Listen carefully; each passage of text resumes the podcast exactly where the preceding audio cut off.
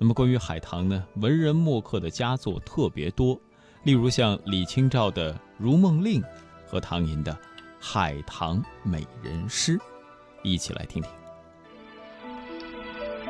昨夜雨疏风骤，浓睡不消残酒。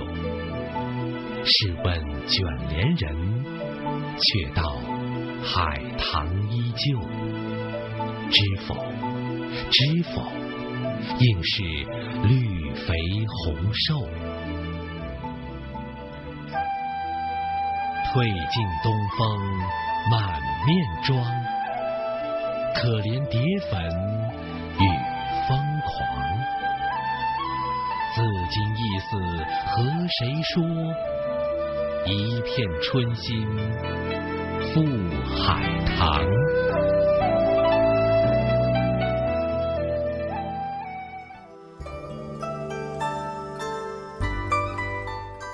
在我国古典小说《红楼梦》当中，也有多次描写海棠花。大观园的姊妹还成立了一个海棠诗社。其次，咏吟呃，其次咏吟啊，便是以白海棠为题。其中呢，薛宝钗的《咏白海棠》含混雄厚啊，被评选为第一；而林黛玉的诗风，呃，这个风流别致啊，名列第二。两者。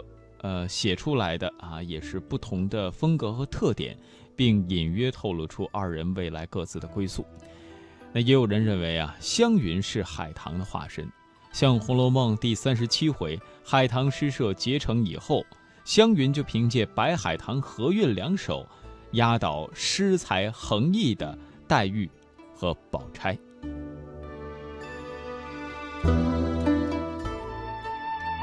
珍重芳姿昼掩门，自携手瓮灌台盆。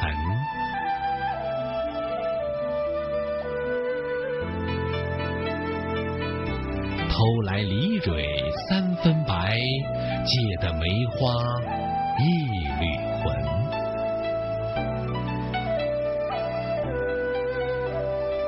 自是双蛾偏爱冷。非关倩女欲离魂，玉竹低干风里泪，金莲隔破月中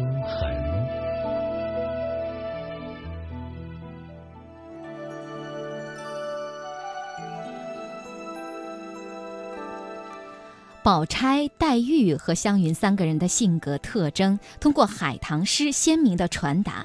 宝钗世事洞明又手拙藏迂，黛玉多愁善感又哀婉动人，湘云宽宏豁达又豪放洒脱，似乎也在表达作者曹雪芹对湘云的深挚情怀和无限怅恨。嗯，到底是手拙藏鱼还是手拙藏淤呢？哈哈。